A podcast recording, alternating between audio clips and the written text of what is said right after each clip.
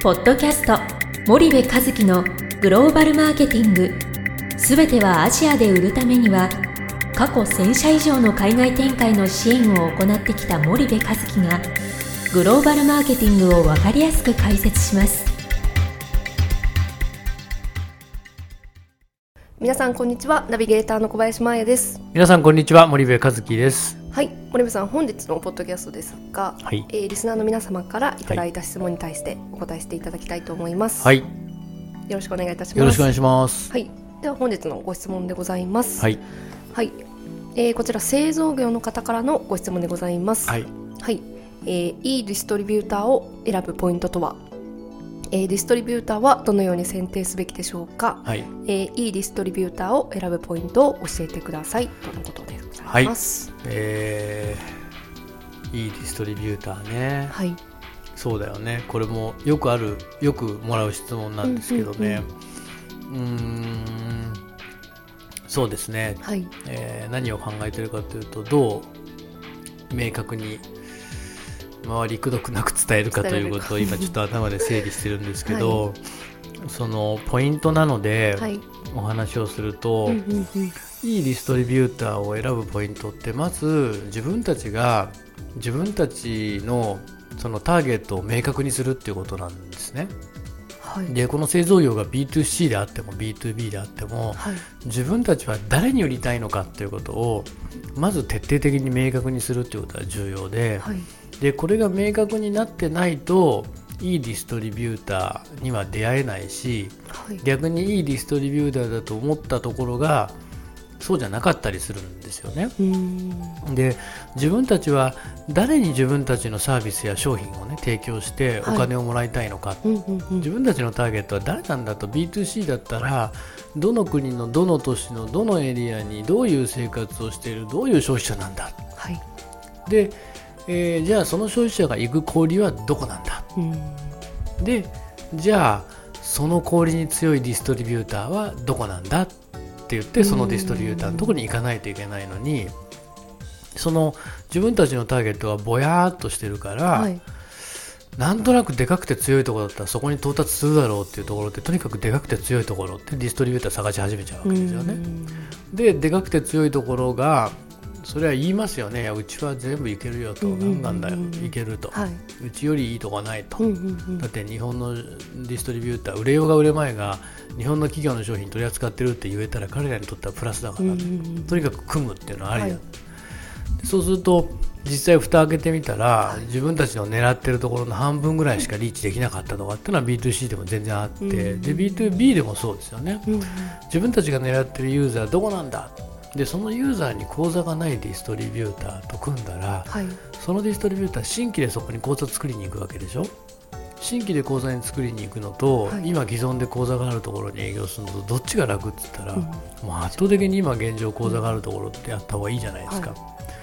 なのでまず自分たちのターゲットを明確にするっていうことがディストリビューター選びでは非常に重要です、うっていうのが一つ。はい、でもう一つはディストリビューターを選ぶ時のポイントっていうのは、はい、その自分たちが手の手が届くディストリビューターだけを集めてそこからど,、どれがいいですかって決めるんじゃなくてねはい、もうその国のはい、もしくはその都市のそのディストリビューターを全部可視化して、はい。リストアップして縦に全部並べて、そこから絞り込んでいくってことをやらないといけないよね。で昔ははい、なんとなく地場地元のその金融機関が紹介してくれた、あーどこどことか、はえー現地のなんかなんとかが紹介してくれたどこどことか、もうそれって紹介してくれてないところはあんまり見てないってことだからほぼ自分の手の届くところの中から決めてるわけでしょ？そうですね。こんな限定的な決め方ってものすごく怖くて、はい。もう網羅的に全部リストアップする。でそこから絞り込んでいく、でその絞り込んでいく過程でスキルセットとマインドセットっていう軸を使うんだけども、はい。スキルセットっていうのはどういうのかっていうと、はい。自分たちがそのさっき言ったターゲットに、はい。えーリーチするためにはどうどうでなければならないっていうのがあるわけじゃん。例えばそのターゲットと口座がなければならないとか、でターゲットに対して年間、えー30億売る40億売るなると、はい。じゃあその会社の売り上げがね、はい。えー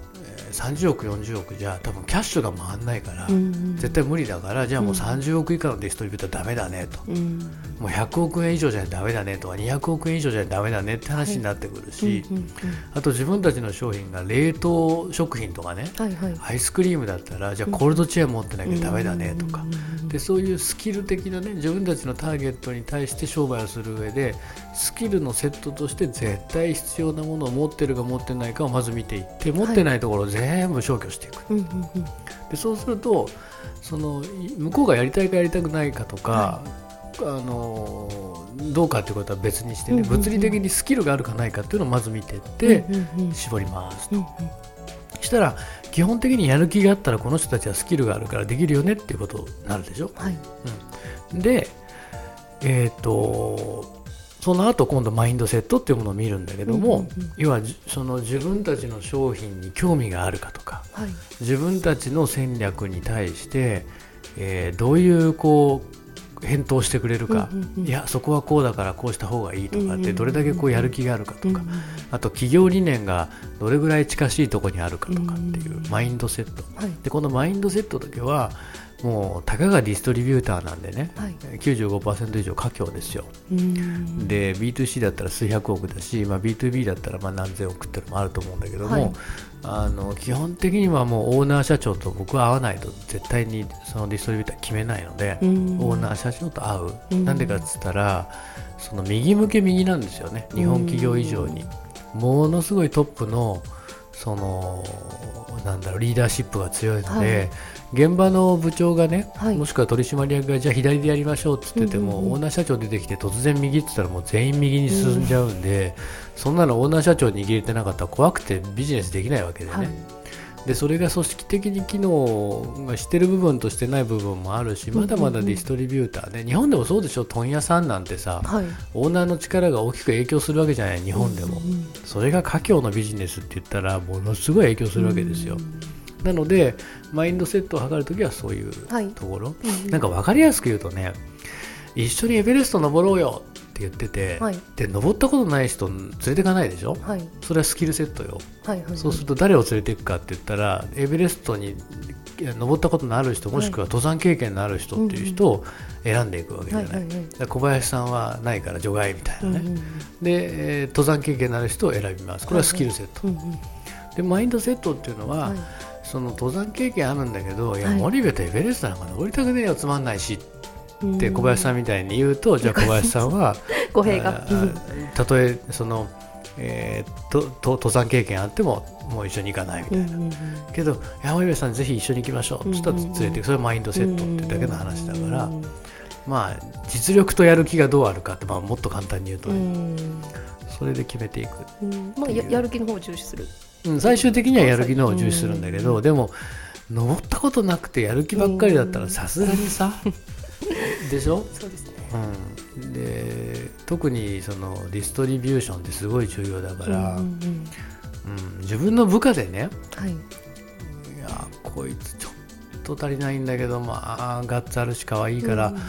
そのやる気あるし可愛いなっつって一緒にやろうっていう、うんそういうのとちょっと次元が違うからさすがにスキルセットがないと、いくらマインドセットがあってもちょっと無理なんだけど、ディストリビューションは。なのでスキルセット先に見ちゃって、はい。物理的にリーチしてたら全部通すし、んしてなかったら一回そこで消去して、じゃあ残ったところに対して今度マインドセットを見ていくはいっていうそういうのがまあ選ぶポイントなんじゃないかな。うんでまあ小林さん言った通り最後はねじどれだけ自分たちの商品にリスクを負って一緒にやっていこうっていう意思が見られるか。で我々なんかはディストリビューターとこう契約する前段階からもう今年度いくらやる来年いくらやる再来年いくらやるはい。で契約と同時にどれぐらいの発注出せるっていうことまで細かく決めてっちゃうんだけども、はい。そういう細かい話してるとふわーっとどっか行っちゃうディストリビューターもいるし、うん。もうもっともっと詰めてくるやる気のあるディストリビューターもいるから、うん。そこで大体決まるんだようね、ん。でメーカーとディストリビューターの力関係もそこで決まるから、うん。あのなんだろうなあの、うん、ひたすらいいいい人日本人みたいな話にはならなくて、うんそこはしっかりあの締めるところは締めるし、はい仲良くするとか仲良くするでしっかりやるっていうことがすごく重要なので、うんまあそういうふうに決めていくっていうのが、まあうんうんうん僕のやり方です。うんうん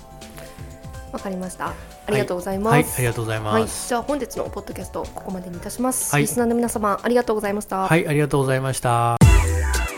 本日のポッドキャストはいかがでしたか？番組では森部和樹へのご質問をお待ちしております。皆様からのご質問は番組を通じ匿名でお答えさせていただきます。podcast アットマーク spydergrp.com ポッドキャストアットマークスパイダー grp.com までたくさんのご質問をお待ちしております。それではまた次回お目にかかりましょう。ポッドキャスト森部和樹のグローバルマーケティング。